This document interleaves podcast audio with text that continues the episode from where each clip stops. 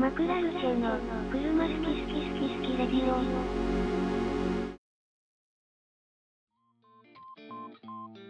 こんばんは。こんばんは。あ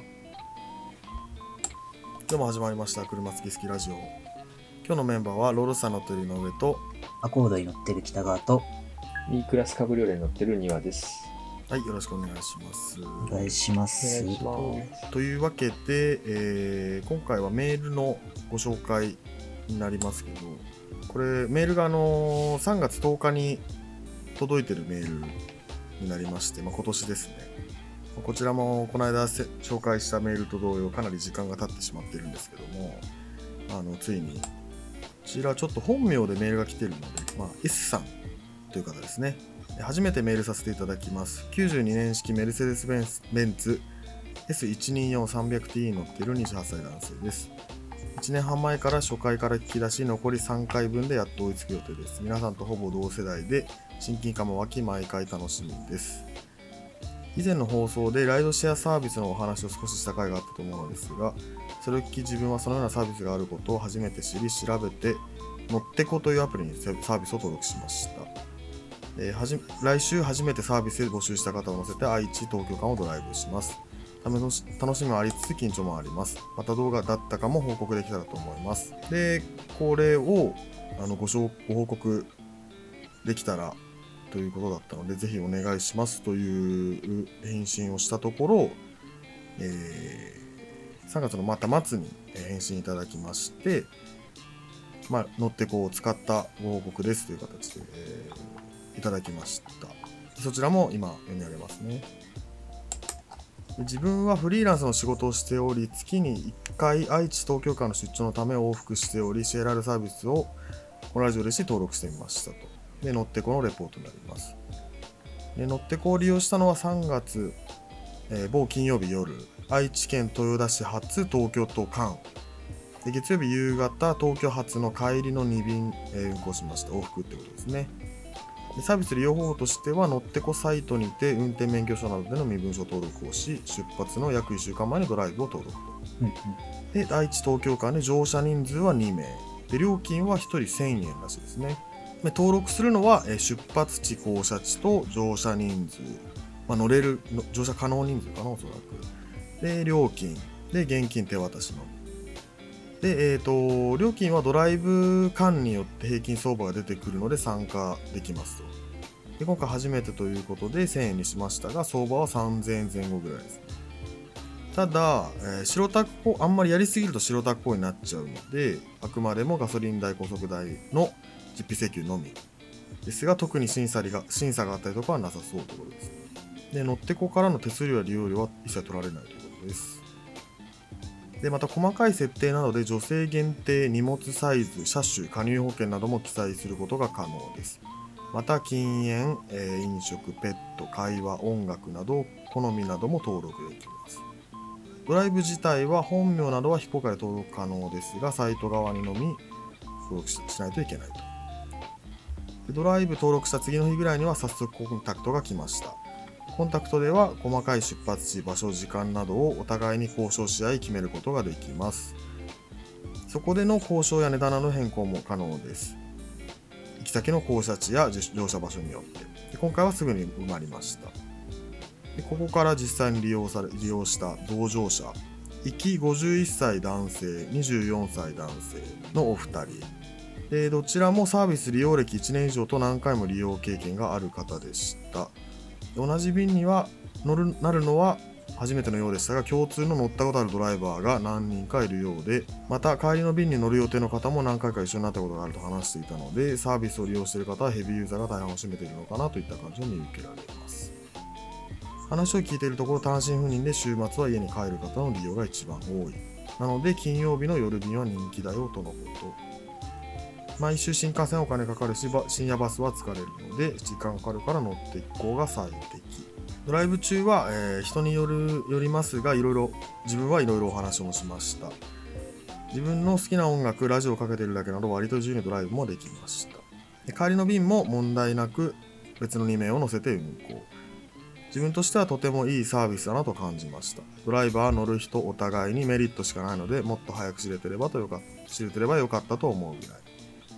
ですが日本では見ず知らずの人の車に乗ること、えー知らない人を乗せることに抵抗がある方は一定数いると思いますしむしろそっちの方が多数だと思います。なのでこのサービス自体がもっと普及する普及するというところは正直ないのかなと。自分は学生時代国内外でヒッチハイクで旅をした経験などもあるので全く抵抗なく乗せられましたと。ラジオのメンバーの皆さんはどうでしょうか？簡単な報告をさせていただきましたがよろしくお願いします。ということでした。かなりの長文で本当にありがたい、えーメールでした。ちょっと長くなりましたけど、なるほど。うん。でまあ、詳しくはそうですね、まあ、乗ってこっていうあのライドシェアサービスがありますので皆さんあのウェブで調べてみてほしいですね。で、えー、とこれを聞いて僕がねあの料金の1000円はチップなんですか？っていう質問をしたらそれは違います。あの本当にその利益が出なければいいという形なので、まあ、高速代プラスガソリン代が9000円だとしたら、まあ、あの3000円分だけ、え1人3人で乗ったら3000円ずつもらうっていうのも、えー別にいいと、まあそこら辺はわりかし自由らしいですね。ただ相場があるからあんまり高く設定しても誰も乗ってくれないみたいな。だからもうお互いにその乗る人も乗せる人もただ移動に誰かが乗ってるみたいな感じでまあ損も得もしないようなシステムにはなってるみたいですねうんなるほどね。まあ、カンパみたいな感じだね、多分。うん本当乗り合いでカンパしていきましょうみたいなだから本人はお金もらえて安く行けるし乗る人は乗用車でこうバスよりもちょっと楽な感じで行けるしみたいなとこですかねなるほどね。なんか、まあ、字面だけ見ると、すげえいいサービスだなっていうのは思うね。まあ、話し相手普通に欲しいし、長距離だったら。あります？そういうタイミングいや、めっちゃあるね。あそううん。まあ、庭もだと思うけど、俺も、まあ、なんか用事で結構遠乗りするじゃん。一人で。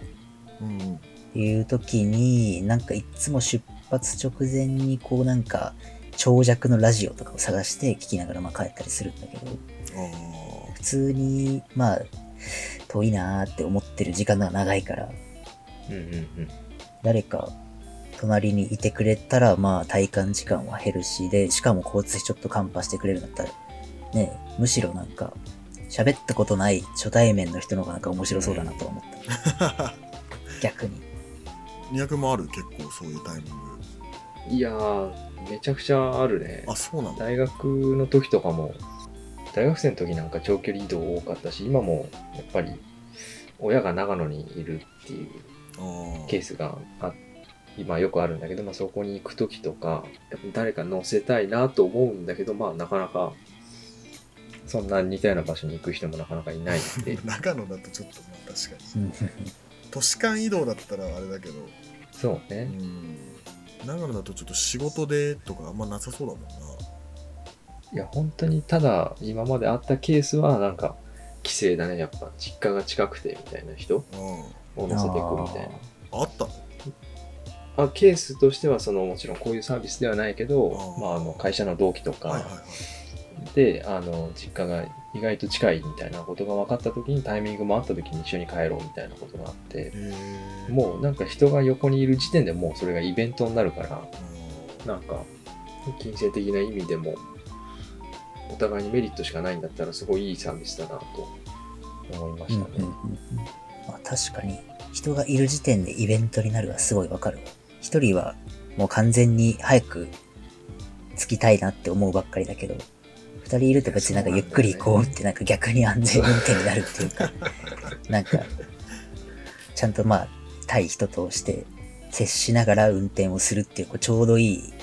バランスになるけど、一人だとね、なんかね、ちょっとせっかちになっちゃうからね、普通に危ないんだよね。めめちゃくちゃわかる。あーちょっとスピード出しちゃうみたいなね。とか、なんか、いけるみたいなとこにこう、ピッて入ったりとか、あ急ハンドル、急ブレーキとか別にしてもさ、一人しか乗ってないから。っていう、まあそんな極端なことはないけど、まあ気持ち、うんそうなる、んそうなるから、なんか、言い過ぎかもしんないけど、誰か横にいた方が事故率低そうっていう、まあ特殊だけどね、例が。いや、でもそれめっちゃわかる。うん。でもまあ、な、なんだろうな、なんか、でも乗せたいなとは思うけど、乗りたいなとはちょっと思わないかもな、とは思った。この話を聞いてて。うん。自分も乗るっていうのはあんまり想像つかないかな。自分が車持ってなかったりとかして、知らない人の車に乗るのはやっぱ、この S さんも書いてたけど、まあ、若干抵抗あるなっていうのはすごいわかるし、なんか、ね、それちょっと癖のある人だったら永遠にこう話を聞かされて、うわ僕一人で。ヤコバス行った方がよかった、みたいな。でもなんか、ケースとしてありそうだなとはちょっと乗る側に立った時にちょっと思ったかな。今乗ってこのサイトをいろいろと見てたんですけどユーザーがのプロフィールみたいなのがあってあのヤフオクのさ素晴らしい出品者ですみたいなやつあるじゃん。あうん。あれみたいなやつがあってこの人のレーティングがいくつですよみたいな。何回ドライブして評価が星5中のいくつですみたいな、っていうのでなんかやっぱ4.9とか5とかの人を結構選べるみたいですね自分で。同じ東京名古屋間でも多分ドライバーを選んで乗る側はあ選べるみたいだから誰かわかんねえっていうのは結構ないね。その人によるけどやっぱたくさん乗ってるっぽいたくさんやってるっぽい人はもうマスクつけるつけないみたいなとこまでプロフィールに書いてるね、あ、はいはいはいはい。うん、トラブルなりたくないからあのたくさん書いてますみたいな基本的にこう、ルートが決まってて、その中で細かいところは相談して決めます。何かあればお電話ください。みたいな。うん結構まあ、フレキシブルに、運転技術評価良い。みたいな、なんか、そのレーティングも。まあでも車種とかも結構あるかもねあもう今パーッと見た感じだけど本当にアクセラみたいな普通のセダンの人もいればレクサスの LS600HL みたいな人もいるし結構車種で人となりが分かるかもね新しい車のすごい高級な車とかだったらもう社会的身分も収入も結構ある人なのかなとかね、それで評価も高ければあのなんかそれでこうブイブイ言わせて偉そうにしてる人じゃないのかなみたいなね。こう興味はあるけどなんかあれだな。一人で飲みには行くのに乗ってこはちょっと怖いな。まあ、密室だからね。うんまあまあまあまあね。でもなんかドライバーは女の人もいるね。割とまあ上だけどうん。全然405060歳って感じだけど。これ、女性限定ドライブはいいえってさ、乗せる人が女性限定ってことなのかな？あどうなんだろう。あでも。の乗る人？乗る人？女性しか乗らせないってこと？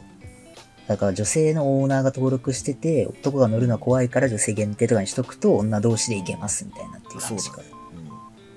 なるほどねかめっちゃ。スケベスケベをじじい そう。スケベジジイが女性限定ってやって、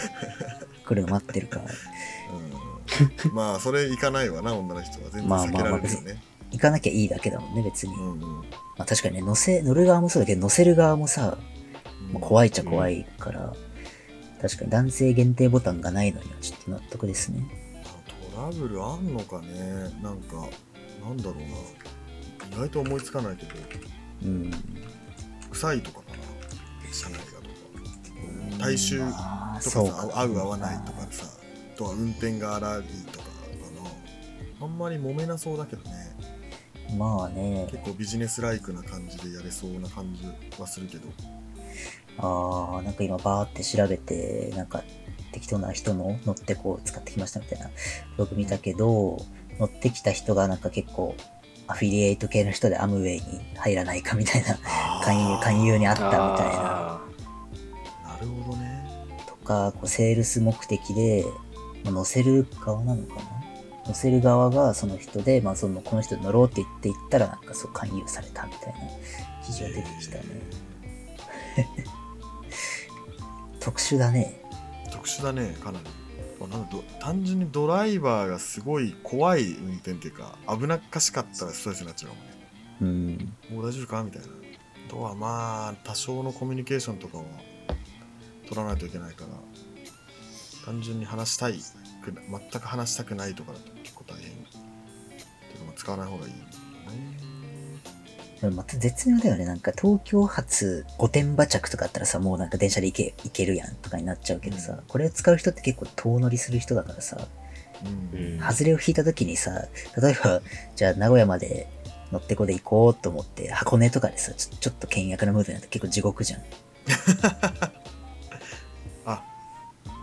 今みブガブログをちょっと見てたんですけど今回僕が利用したのは東京大阪間での移動っていう人がいて、うん。えーとぶっちゃけ外れの人でしたみたいな。で何が外れだったか。ドライバーがまず時間にルーズでした。指定された乗車地へ向かい時間まで待っているとサイト経由でメールが届き30分遅れるとのこと。仕方なしに30分待っていると再びメールがありあと15分遅れる。着いたら電話かけるみたいなことが書いてあって、えーようやく1時間以上待って ドライバーが来たと でルートを調べてなくて携帯をいじりながらこうルートを確認してドライブ運転をしていてちょっと怖かった。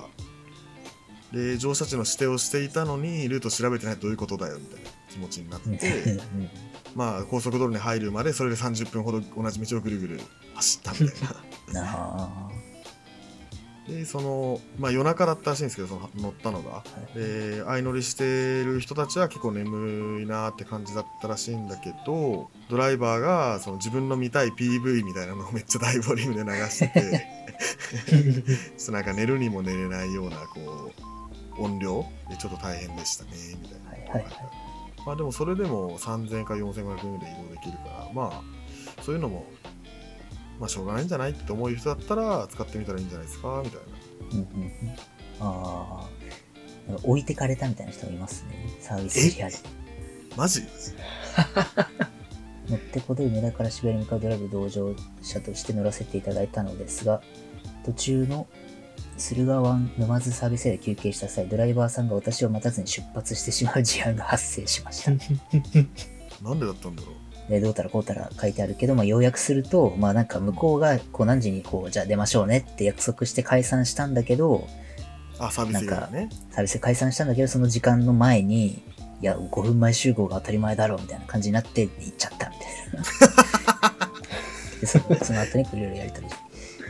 して、こう、後からトラブルになったみたいな。あーまあ現金まあお金に関しては現金手渡しだからなんかクレジクレジットカードで決済したのにとかなさそうだけど大阪済みで渋谷行こうとして沼津に落とされたらたまったもんじゃねえよな、そうね。うん帰るだけでいくらかかるんだって感じだもんな荷物とかね、どうなっちゃうんだろうね。でかい荷荷物とか物持ってたのかね持ってかれちゃうよね。確かに。うんそれはちょっとドライバーが変なやつだねそうだね。うん確かになんかその、積む可能性はあるよね、乗る側の人って。うんヒッチハイクで帰るしかないもんね、とりあえず駅までは。うん。そうだね。ヒッチハイカーまあタクシー呼ぶからタクシー呼ぶか。うん。まあでも、この S さんが書いてある通り、結構ヘビーユーザー、うん使う人も、使わせる人も結構ヘビーユーザーが多いっていう感じだから、結構ハマってる人はずっとこう、長く使うし、ハマんない人っていうか、とりあえずやってみようって言って外れた人はもうやんないっていう感じになるだろうから、うん。本当ユーザーはこれ以上増えようにも増えないし、減りようにも減らないみたいな予想はじわじわじわ微増はしてそうだけどね、なんかそれこそそういう置いてっちゃうような人はその低評価がめっちゃつくわけじゃないですか。うんうんうん。でなんだったらその置いてかれないで車に乗ってた人もこいつやべえやつだなって低評価を押す可能性もあるし、ってなるとそういう人は借りてくれる人がいなくなるから、まあ、淘汰されていくのかなってで儲ける儲けないの話じゃないからね。続けれる理由もあんまないしドライバまあーとして、そうね、その、うん。儲けちゃいけないっていう規約になってるんだよね、きっとこれ。ちなみにそれも今サクッと調べたんですけど経済産業省が乗ってこのサービスについてグレーゾーン解消制度に基づき、まあ、そういう制度があるらしいんですけど回答を行いドライバーが、えー収受する費用がガソリン代と高速通行料以内であるならば相乗りをさせるドライバーの行為は道路運送法上の許可や登録は要しないまあ白タク行為ではないということはいはいはい。を、えー回答したらしいですねじゃあ正式にその必要経費以下だったら、ご好意で乗ってるっていう体にななるってことだよね。そうですね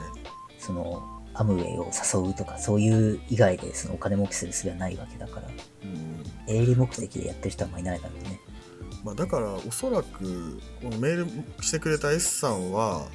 実費の支払いが1万円のところを2人乗せて1人1000円でいいですよって言ってるからだからすぐ埋まったなと思う。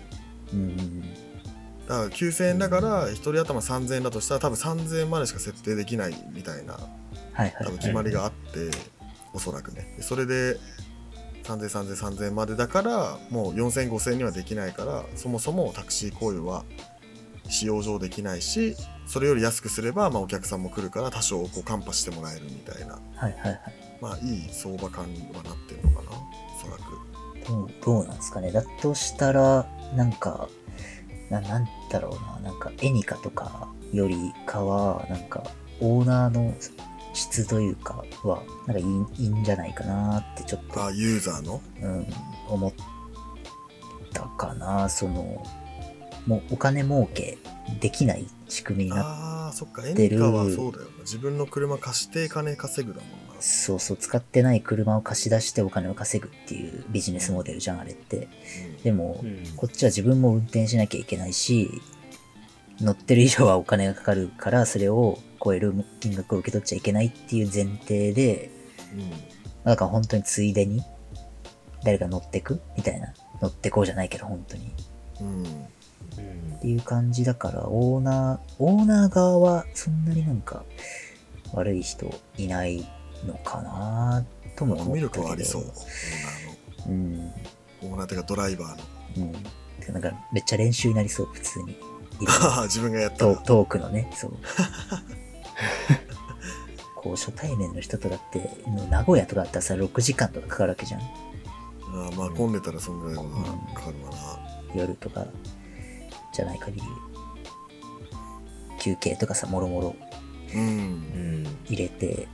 まあ、半半日までいかないか4分の1日一緒に過ごすの結構じゃん。何が最終的にどうなるんだろうね。そそこがすごい気になる。そうだよねまあでも見たらその洋画と洋画駅となんか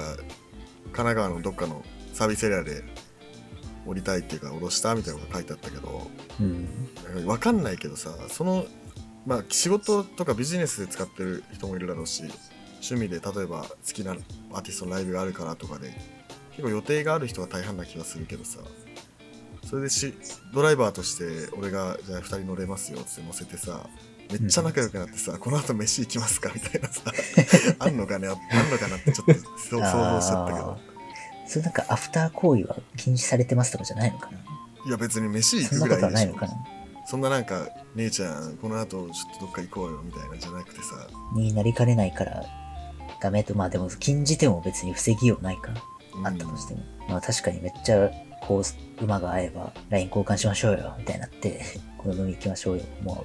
う、まあありそうだよね。それこそ、まあうん、さっきメールだと割愛しちゃったけどこの S さんはあのあそっか言言ったかさっきメール紹介した時に言いましたけど S さんはメルセデス・ベンツの S124 のステーションワゴン乗ってるってことなんでね迎えに来た車がさそのベンツベンツでさうん。それ乗る人がさ佐々木とかだったらさ かっこいいっすねなってさ はい、なっちゃうね。そういや、確かにな。そう、なんか明らかにこいつ車好きやな、みたいな車種を登録してる人にこう佐々木を送り込んだらめっちゃ仲良くなって帰ってきそう。そのまあ今さっきサイト見たらそのユーザーに対してその車種がまあ実際の写真だったりそのカタログのこの車ですみたいな写真をこう載せる欄があったからその写真を見て例えばアコード UR がいたらそれにわざと乗るとかねうん。あたまたまアコードおるやんっつって乗って僕もアコード乗ってんすよつっていう話をするっていういや、ここのボタン効かなくなりますよね。「めちゃー」っつって日夜つって。意外とね、走りいいんすよね。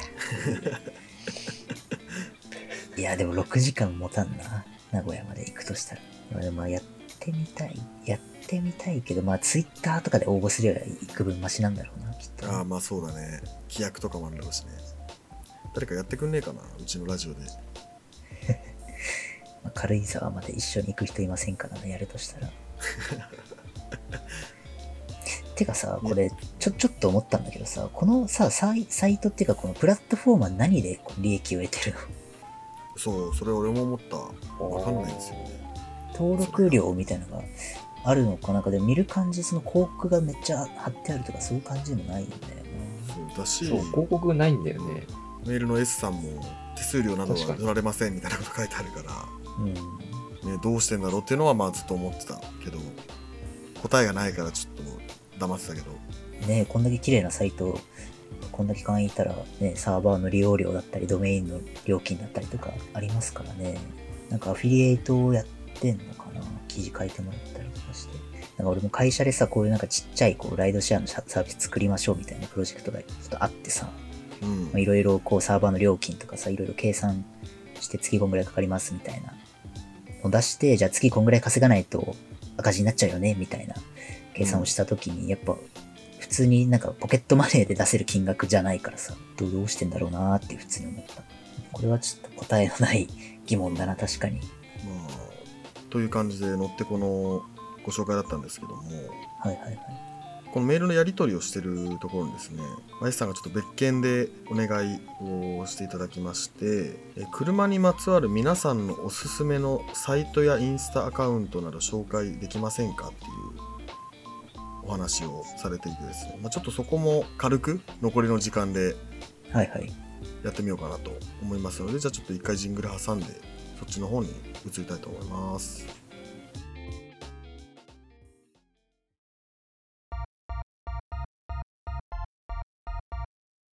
ラルシェは、車、好き。はい、というわけで、えー車にまつわるみんなのまあ情報収集のツールですかね、要は。まあ、休み時間とか、ね、電車の中なり、暇な時間なり、うん、いろいろと見てると思うんですけど、で、えっ、と、この S さんがご紹介してくれた、東京カーライフ、カーシティガイド、東京ベーシックカークラブ、この3種類ですね。全部、本当にその S124 世代の車とかを結構扱ってるような、インスタグラムだったり、ウェブサイトで、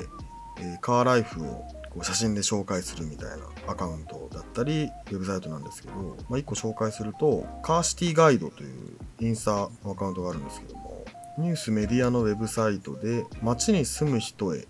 車がある暮らしを提案する車の普段使いスタイルガイドということで、まあ、カタログみたいな感じで活かした車に乗ってる人とその車を紹介していると。でお話を聞いてみたりだとか、まあ、どういう生活をしてるんですか？みたいな写真とあと記事で紹介してるようなサイトになるんですけどちょっと面白いのがこのアカウントでカーマッチングサービスっていうのをやっていてこのウェブサイトを通して車を出品して次のオーナーに直接個人売ができるっていうサービスをやってるみたいで、まあ、何をしてるかっていうと、まあ、古い年式、まあ、このサイト自体が結構90年からまあ0年ぐらいの車を扱ってるみたいなんですけど、まあ、大体50万円から150万円ぐらいの値段で現状売りで出品して、まあ、次のオーナーに引き渡直接自分が引き渡せるから、まあ、信頼できると。でこの年式の車ってものによると結構中古車屋だと安く買い叩かれたりとかするけれども持ってる人が欲しい人に売るわけで個人売だから、まあ、買い叩かれない。で間に入ってるカーシティガイドさんも、まあ、おそらくそういうところの、まあ、筋もんだからそれの適正な価格で取引をしてくれると。でまあ売れたらそのカーシティガイドに出品料を払うみたいですけど、まあ、制約料かな。であとは出品時にあのちょっと活かした写真を撮ってインスタとかウェブサイトに載せるからその綺麗に撮ってくれた写真を最後売れたらあげますよみたいな思い出にっていうちょっとしたサービスもあったりとかで結構そ面白いなと思ってそれは、うんうんうんうん。これはいいですね。うん、いいですね。っていうか、面白いね。洒落た売り方だよねなんかね最近っぽいうんよく思いつくな、本当にこんなの。うん本当にねこれを見つけた S さんすごいな。いやねそれ思った。これ、どう、どういうアカウント普段見てたらこれが出てくるんだ？ろうん。まあというわけで、まあ、皆さんの車の情報収集ちょっと聞いていきたいんですけど多分この中だと一番そういう仕事してるのにわくな気がするんだよね、う。そうね。うん、確かに仕事ではやってるものの、情報収集の場が仕事なんで、あそうなるよねそうなんですよね。関係者とかから直接話を聞く機会が多くて、むしろちょそれでもう情報が多すぎてパンクしそうで、あんまりこう、オフの時に自分から情報を探しに行くことが逆にないんで、うん。なんかこうあんまり 参考になる感じのあれが出てこない気がするんだけど、でも、あの、個人的に車の情報を集めるときに使うのは、まあ、あの、紙媒体でもよくあるファッション誌。のウェブ版であるじゃないですか。ああれの、まあ、例えば、あの、まあ、すごい王道のものでいくと、例えばレオンとかさ、ーあレオン、エンジンとか。うん、まあエンジンでもいいんだけどあのこうゴリゴリの車雑誌ではなくてファッション誌の中の車コーナーレオンっていうファッション誌の中の車コーナーの車の取り上げ方ってこいうことか。うなんていうのかな車の情報これがどう良くて何が新しくなってこれがっていう細かい話ではなくてこうその車をどういうオケージョンで使うかとかさ。なんかこの、うん、まあ、あとはアクセサリーのものとか、この車に合わせるカバンとか、スーツケースとあか、ーその生活の中で車をどう扱うかみたいなこう視点の記事がこう、たくさん上がるんですよね、このファッション誌って。だなんか割とそういうのを自分が見るかなっていう、まあちょっと好みの問題だとは思うんだけど、あ、でも確かにそうかも。俺、うん。ゴーアウトっていう雑誌をよく読むんだけど、うんそれはアウトドア系の雑誌で、うん。キャンプ用品だったり、そのアウトドアのカジュアルなファッション、ファッション誌なんだけど、うん車のコーナーあるわ、確かに。うんうん。あ、もうまさにそういう感じですね。このオーナーが、基本的にはもう車、あ車じゃない、服で、うん。オーナーが着てる服は上から下までどこのメーカーのどのブランドのなんとかっていう服でいくらですみたいなの書いてあるのにうんうん。車もすごいかっこいいんだけど何年式のトヨタランドクルーザーだみたいなうん でなんか車をこういう時に使っていつから乗っててこういう風にやってるからこの車が好きなんですよねみたいなオーナーのインタビューが主で、まあ、何枚かこう生かした写真があって基本的にはまあほんとそそっちのキャンプ用具用品だったりその自分のファッションをフィーチャーしてるような感じだね、確かに言われてみればある車のコーナー。北川君はどうですか？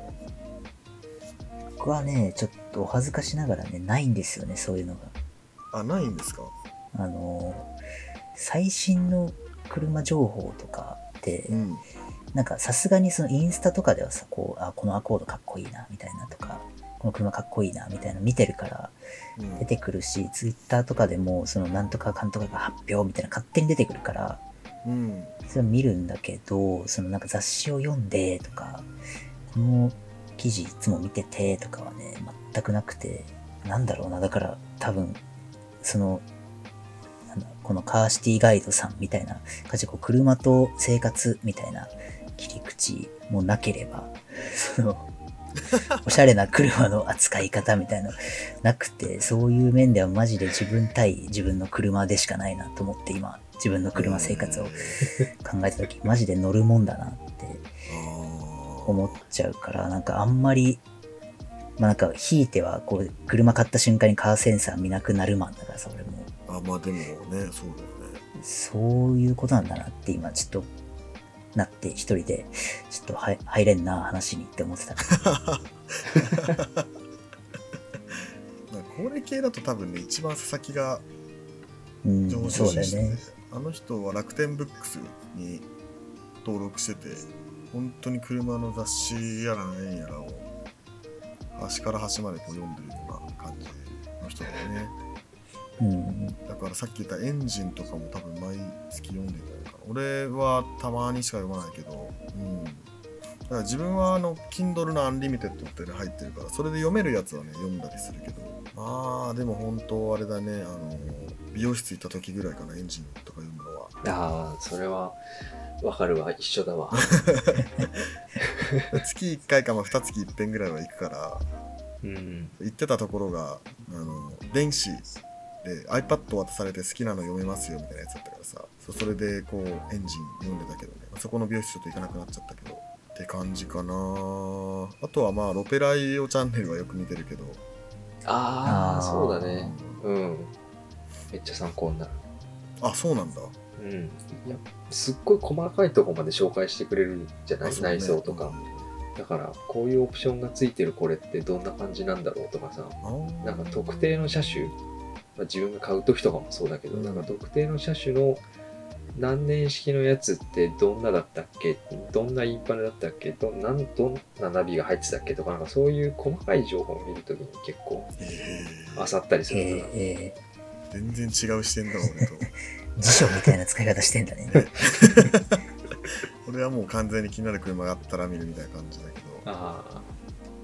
まあまあ普通そうだね。そのために多分作ってるんだけどね、いやー、みんな YouTube も。でもそんな見んよ。まあ、あの、俺もカーウォーとかさ、あうんそれあ見るわあそうそうそう。まあ見るは見るんだけど。見るけど、うんそうそんななんか頻繁には見てない YouTube 自体ね。ね本当にそうそうなんだよね。ホームに出てきて、なんかおもろそうだな、ポチみたいなの見て、次の日には忘れてるぐらいの感じで見てるぐらいかな。なんかそう、ロペライオとかはもう細かく、カーウォーはこうちゃんと見ないと見れないからあんま見ないけど、ロペライオは細かくずっと喋ってるじゃん、あのチャンネルって。だから車とか運転中とかも、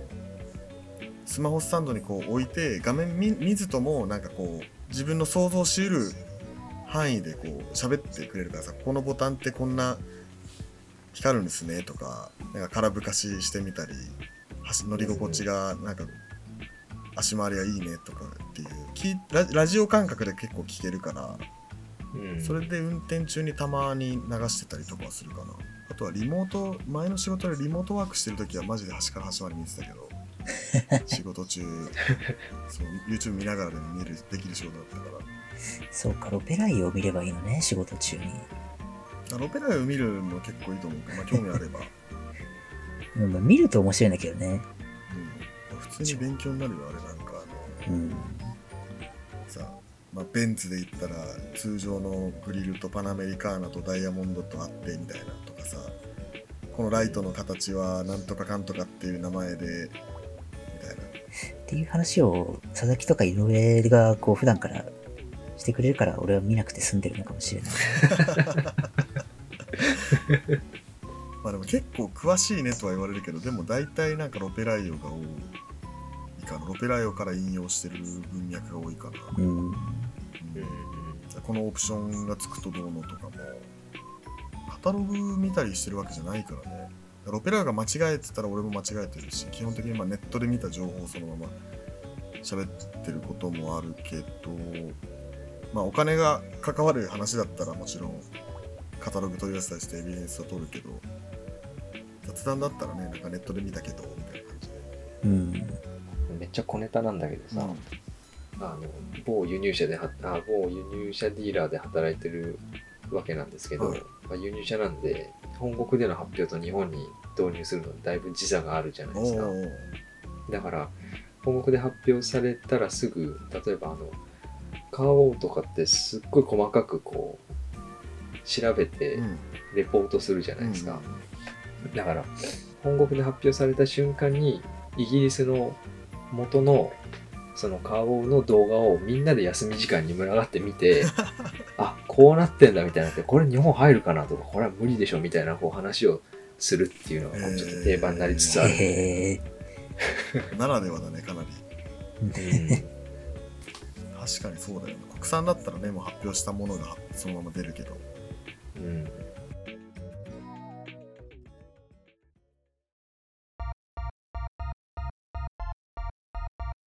マクラルシェは、車、好き。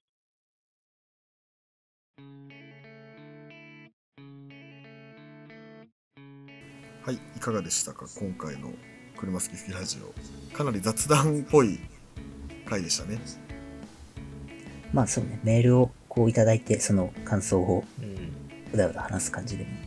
あああうんまあでもそうそう考えればそうかうん。そうだね。メールこれがねなんか何通もとかあればもっとたくさん紹介できたりできなかったりってのが、まあ、今回はかなり情報がねがっつりこう来たんでバッと話せたけどうん。なんかちょっとした質問とかでもしてくれればそれが何通か溜まったらまとめて紹介とかもねできるよ、まあそうね。ねまあでもコメントできるからね。まあ、コメント返しで事足りるような気もするけど、っていう感じですかね。はい。というわけで、じゃあ締めに入りますけど、まあ、いつも通りですね、ラジオの方はコメントを残せますので、ぜひコメントを残してくださいというところと、あとはメールですね。いつでもメールお待ちしておりますし、必ず返信するようになっておりますので、ぜひ皆さんコメント、あーコメント、メール残してください。アンケート機能もポチッと押してみんなどう思ってるかなっていうのを見てください。であとは最近ブログ始めまして、えー一応毎週金曜日に上げてます。で内容は車絡めてやっておりますが、まあ、今後どうなっていくかという感じですかね。で、こブログの方にもコメントしていただいてて、一部のえーユーザーの方にしていただいてるんですけど、ブログってあれ返信できるんですね、アメブロって。あ、そうなんだ。てかまあ、って普いうのを通できるよな、コメントって。そう最近気づいて Spotify はね一切できないんですよねコメントのう返信が、ん、そうなんですよああね。ブログだったら返信できるんだと思いつつちょっともうけ2週間ぐらい前の記事なんで流れちゃって返信してないんですけどまあねなんか返信できるタイミングがあればしようかななんて思いつつちょっとね交流とかもできたらいいっすよね気軽にね Spotify も返信できればいいんだけどね YouTube みたいにうん。うん。まあそんな感じですかね。